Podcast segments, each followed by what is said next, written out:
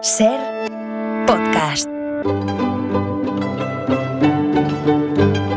En la ventana acontece, que no es poco, un relato personal de la historia con Nieves con Costrina, cadena Ser.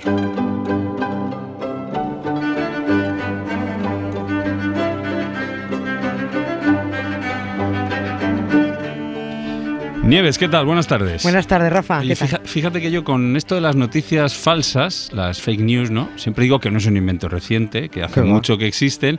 Y claro, yo siempre me acuerdo de, bueno, el ejemplo que aquí has contado tú alguna vez, la guerra de Cuba, 1898, el hundimiento del Maine, que se hundió en la bahía de La Habana por un accidente, pero que la prensa de Estados Unidos usó aquello para lanzar la guerra ¿no? sí. de, contra España.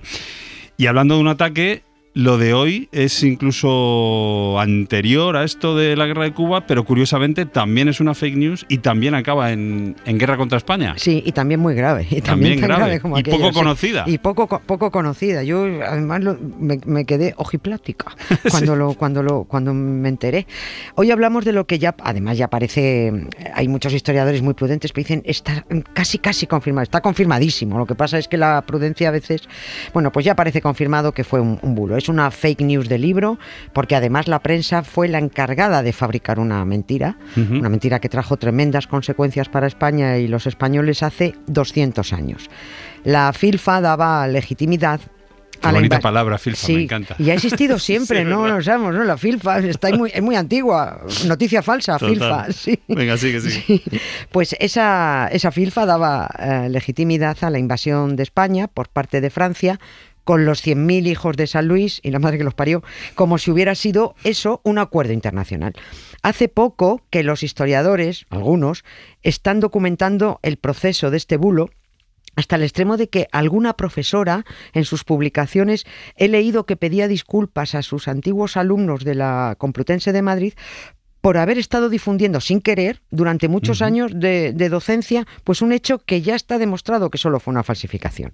Sentía muchísimo, eh, dice ella, haber tardado tanto en darse, darse cuenta. Fíjate, pero pe- pese a que hubo desmentidos de esa filfa en su momento, ah, hace dos siglos, eh, triunfó, se archivó y se difundió la mentira. Porque ya sabes tú que es eh, es muy fácil engañar a la gente y casi Sí. imposible convencerla de que ha sido, de que ha sido engañada. Claro. Hasta que un historiador eh, estadounidense descubrió en 1935 el engaño, la fake news, la historia oficial decía que el 22 de noviembre de 1822, representantes de las monarquías cristianas de Austria, Rusia, Prusia y Francia, reunidos en un congreso en la ciudad de Verona, firmaron un tratado secreto por el que se le encomendaba a Francia la intervención en España para restaurar el absolutismo del Mastuerzo, Fernando VII, y acabar con la Constitución de 1812 y, por supuesto, con el gobierno liberal. Claro. Pero ese tratado no existe, nunca se firmó. Toma ya. Así que a ver cómo desenmarañamos esto. A ver.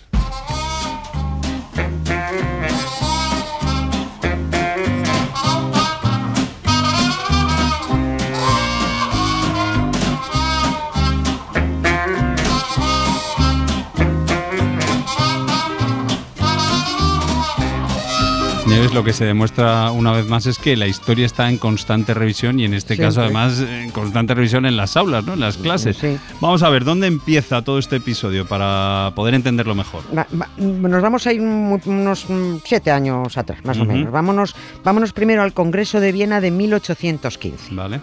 Eh, fue el año de la derrota definitiva de Napoleón. Waterloo. Exactamente. Europa está hasta el mismísimo gorro de la brasa que ha estado dando este tío años y años. Y se juntan, mm, después del, del- del Congreso de Viena de 1815, se juntan tres poderosas monarquías cristianas para decir... Mira, esto de Napoleón no nos puede volver a pasar. Eh, Vamos a unirnos para vigilar a Francia de cerca, garantizar la paz y vamos a darnos el derecho a nosotros mismos de intervenir en cualquier nación en la que veamos que está ocurriendo algo que a nosotros no nos venga bien. Buen plan. Sí, sí, fíjate. Algo contrario a nuestros intereses absolutistas. Sí, sí, Se juntaron, eh, se juntaron los reyes de Rusia, de Prusia y Austria. Estos fueron los tres primeros. Sí. Y ahí firman la Santa Alianza. Eh, Con este nombre ya da pista. Claro, eran tres pandillas de católicos que, invocando los principios cristianos, se comprometían a darle una paliza a los de otro barrio para contener el liberalismo y el secularismo, sobre todo. Pasado un tiempo, cuando la monarquía ya se recolocó en Francia, el rey francés Luis XVIII se sumó a esta santa alianza. Pero a ver, Nieves, con Napoleón, Napoleón ya fuera del escenario político, ¿de qué tenían miedo? ¿Qué les, qué les preocupaba tanto para hacer una santa alianza como esta? Estaban aterrorizados. Les preocupaba el liberalismo, les mm. preocupaban los derechos del ciudadano, la ilustración, la libertad de, imprenta y, la libertad de, de expresión. Todo lo que molesta siempre a la derecha y que siempre intentan suprimir. estaban acojonados por la corriente liberal que recorría Europa. Habíamos tenido una revolución francesa, España estaba en pleno progreso con un gobierno liberal y una constitución modernísima, la que en entonces, claro, con los intelectuales progresistas europeos dando la turra ahí con la ilustración. Había más revoluciones liberales en Oporto, en Nápoles, en Turín. Estaban también los procesos independentistas en América. Es verdad. O sea, es que el mundo estaba cambiando y estaba progresando. Había que hacer un frente común para frenar tanta chorrada moderna y tanta ciencia y tanta cultura y, tanto cambio, tanto cambio. ¿Para qué? Hombre, tanto derecho ciudadano. Se trataba de unirse para defender el statu quo, el, binomio trono-altar, el absolutismo. Y así, con este acojone que tenían, llegamos al año que nos ocupa, llegamos a 1822. Se convoca el Congreso de Verona. Y el tema central de ese Congreso, y gordo lo que les tiene preocupados, fue España. Sobre todo el más tuerzo, que está reinando que no al tío no le falta, está de rey, no le falta de nada, pero está sometido a una cosa estúpida llamada Constitución. Ahí se la jugaron. Ahí, claro. Y esa Constitución asegura la soberanía nacional, la división de poderes y el reconocimiento de las libertades individuales. Fernando VII llevaba tiempo ya escribiendo cartitas a los reyes europeos para derrocar, ayudadme, caray, quería derrocar el régimen constitucional y solicitando el tío una intervención militar exterior para restaurar su, absolutismo. Y así llegamos al momento en que Francia decide intervenir. Entramos en materia ahí.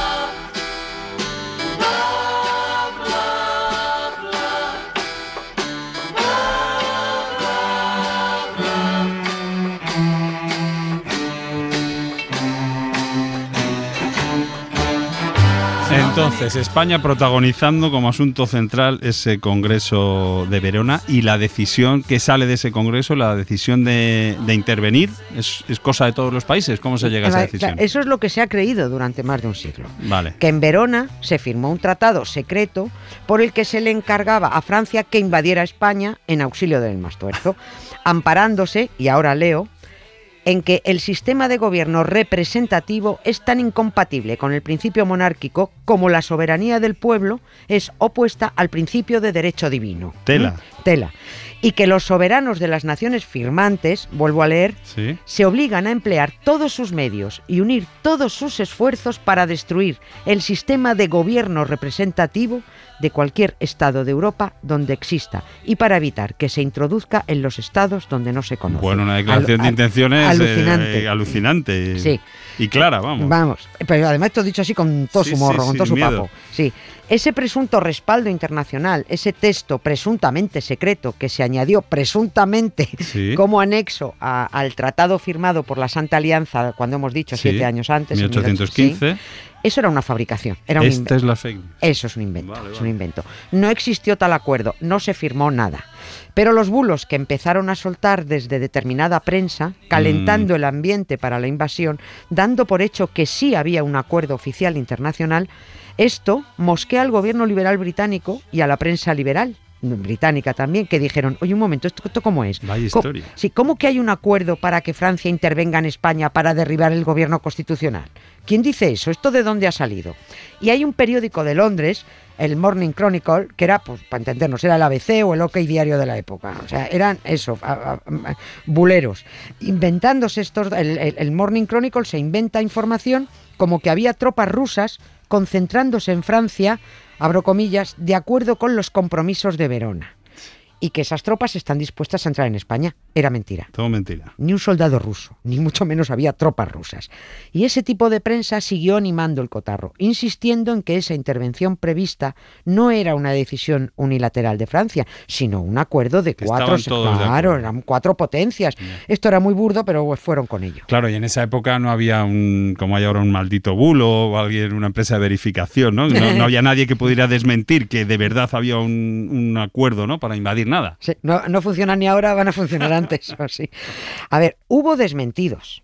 En Londres, Algo hubo. sí, sí. Vale. En Londres, varios diplomáticos desmentían la existencia de ese acuerdo. Mm. Pero claro, como se supone que era secreto, tal y como está recogido en su preámbulo, que el preámbulo es fake también, claro, todo el mundo entendía pues que no podían admitir, que lo negaban porque no Porque podían no podían reconocerlo. Claro, no podían admitir su existencia.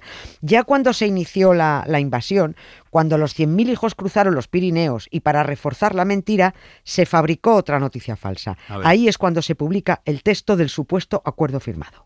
Joder. Se publica, se inventan.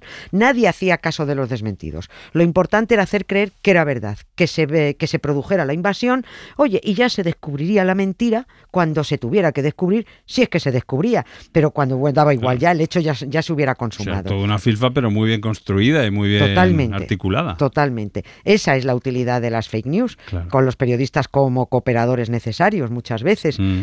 Hombre, hay que recordar, si me lo, me lo voy a traer a la actualidad. Sí, hombre, A es que hay que recordar los recientes bulos contra la política Mónica Oltra, contra la jueza Victoria Rosell, Mm. Los casos inventados de la niñera de Podemos, de la falsa financiación ilegal de este par- de- bueno, falsa financiación que decían que se había financiado ilegalmente este partido. Y podríamos seguir. Claro, todo se ha demostrado mentira.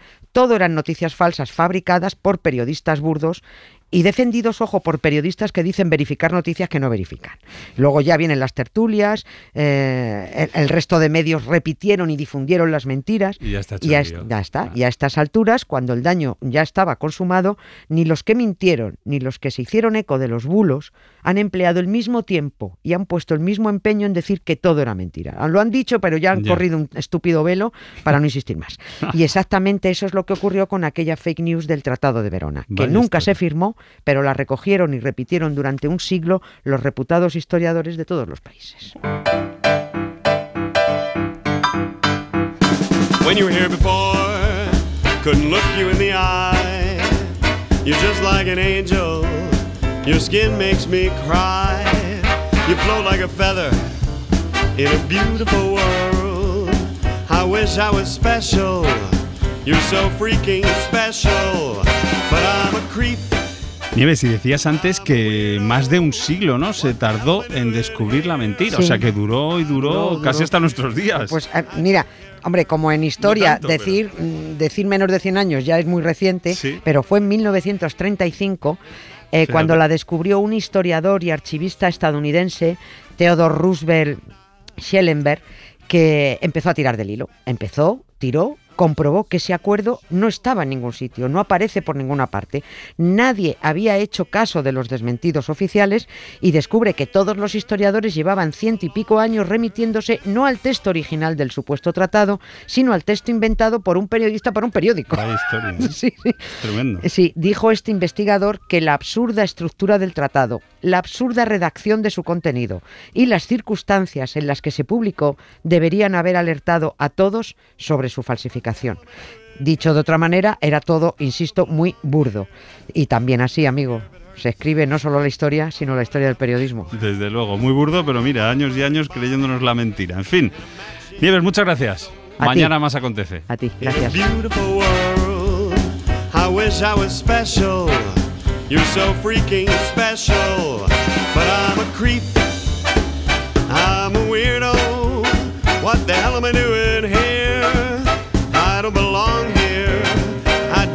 If it hurts. I wanna have control. I want a perfect body and a matching soul. I want you to notice when I'm not here. You're so freaking special. I wish I was special, but I'm a creep.